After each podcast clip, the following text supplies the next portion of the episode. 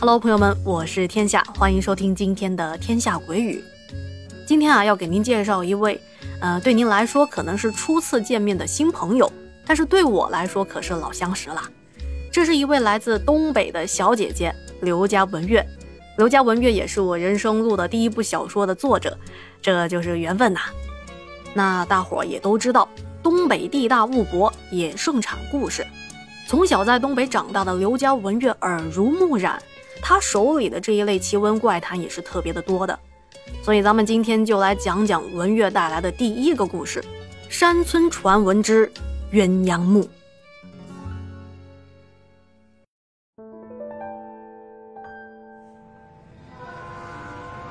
我有个姐妹儿叫小慧，她从事美术行业多年。为了激发灵感，她经常到处旅行，跟伙伴们寻找更加适合创作的题材。有一回啊，他旅游之后回来，就给我们讲了一个凄美的爱情故事。说是那一次旅行，小慧等人去了一个景色宜人的小山村，当地没有现代工业修饰过的痕迹。拥有着最原汁原味的自然美景。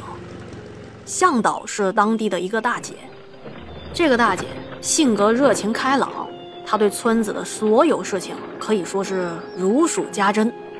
由于这大姐从来没出过什么远门，在早些年网络还没那么发达，这大姐对外面的世界可以说是相当的好奇，所以啊，她不停地向我们打听外面的一些事情。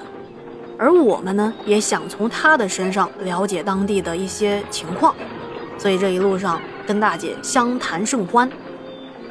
这一次外出采风，吃住都是在向导大姐家的。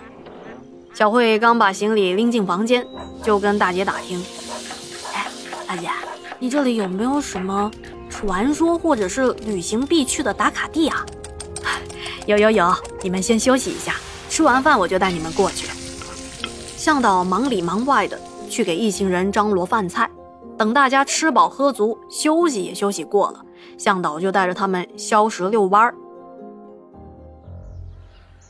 夕阳西下，鸟语花香，小慧拿起相机，咔嚓咔嚓的随手那么一拍，都是一幅悠然秀丽的风景画。沉浸在美景之中，小慧他们也非常的满意。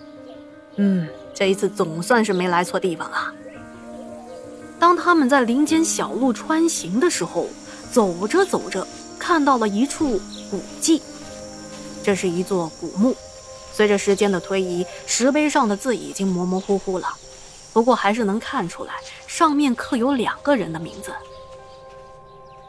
大姐，我看这天都快黑了，你带我们来参观墓地，是不是有点吓人呢？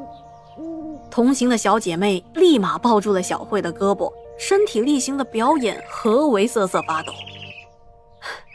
怕什么呀？墓地怎么了？不过是逝去的人住的地方。那向导大姐拿出了准备好的点心，摆在了堆满礼物的石碑前，双手合十拜了拜。这里啊，叫鸳鸯墓，里面埋了村里的一对苦命的人。你们要听的传说，讲的就是这两个人的故事。说着，那大姐就跟大家讲起了这墓的来源。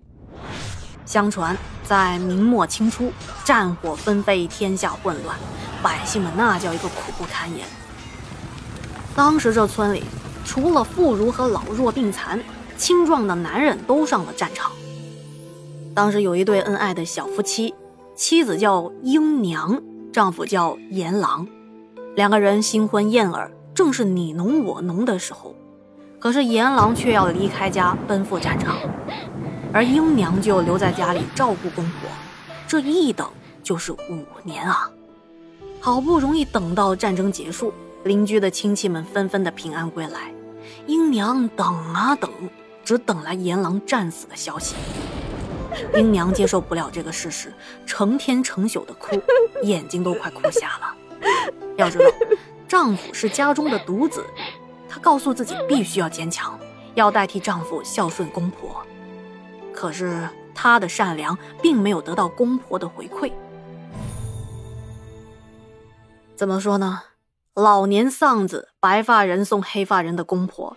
有一回在买菜的时候遇到一个人，这个人收人钱财，心怀鬼胎。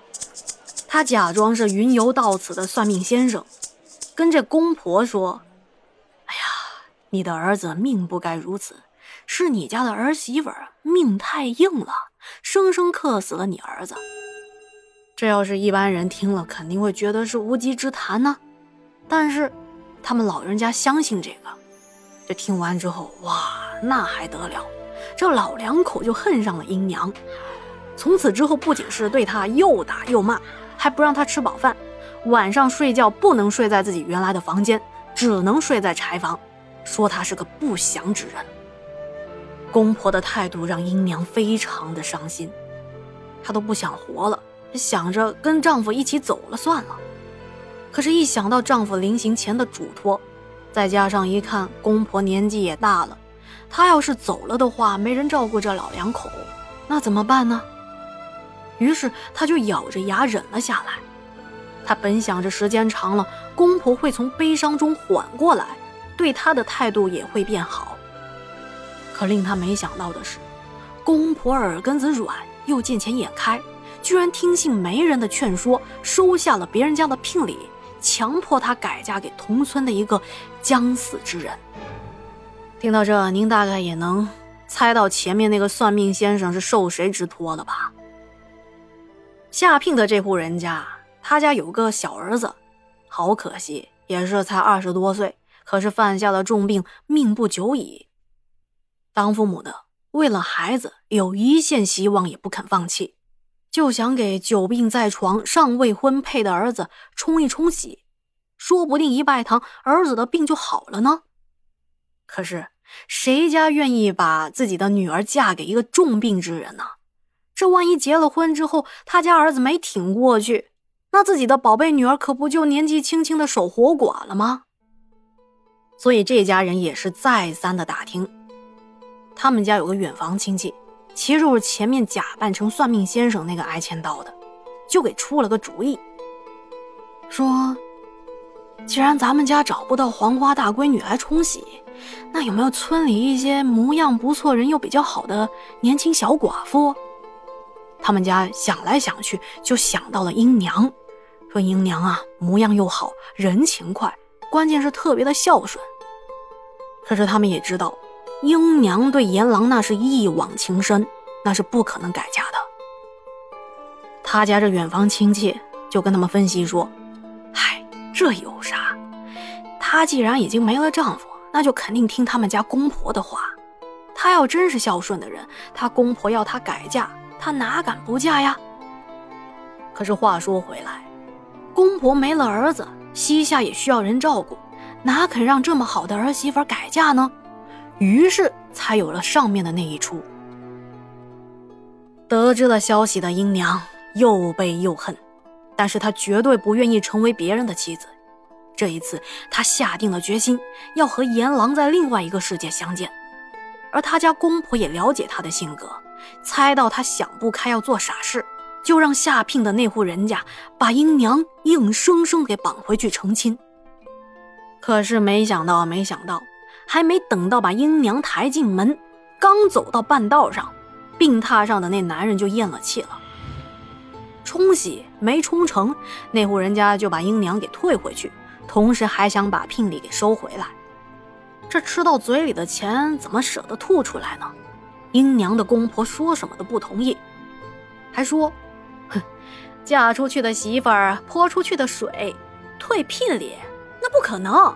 人的话。”任凭你们处置，钱花了，人没救成，那户人家也不乐意，瞧英娘怎么瞧都不顺眼，就联系了人牙子，也就是贩卖人口的，要把他给卖到妓院。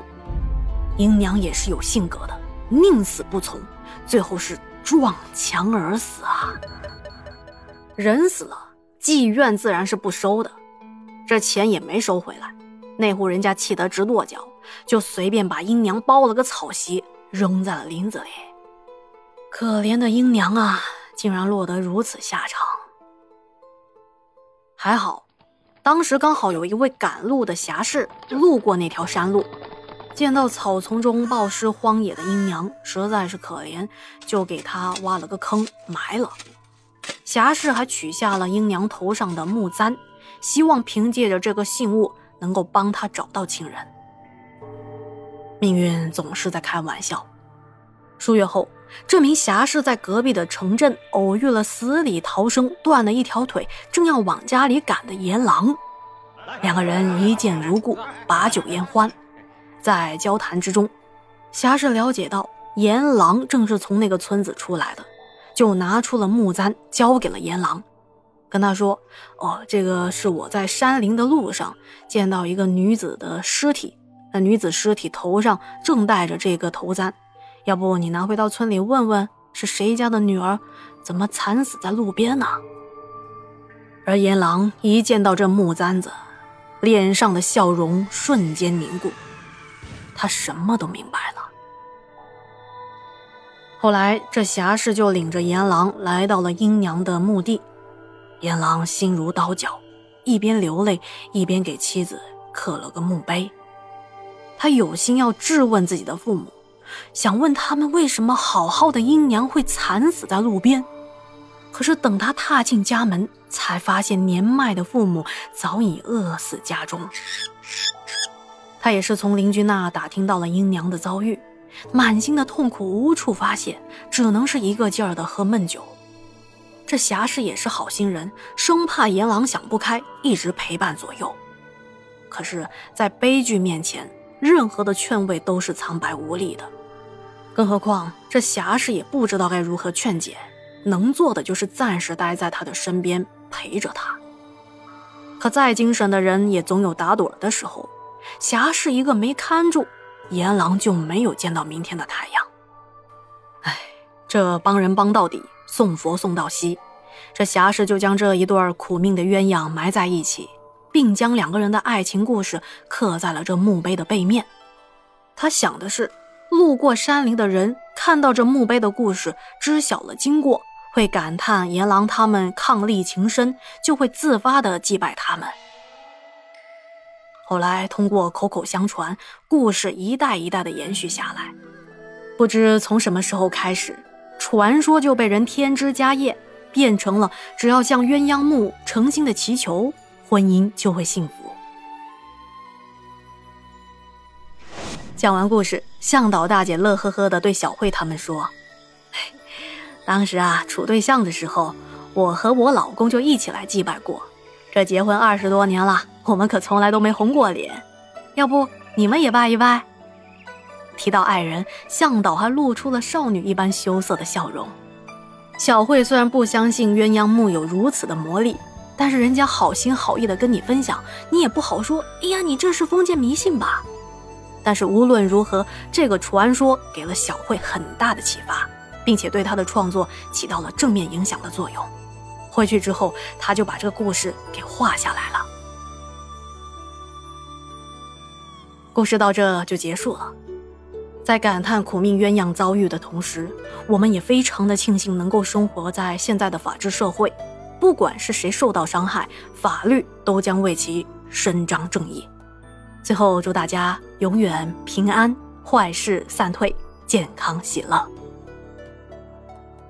好的，今天的节目就到这里啦。听完故事，要是觉得故事讲的还不错，别忘了给天下点赞、留言和转发。那咱们下期再见啦，晚安。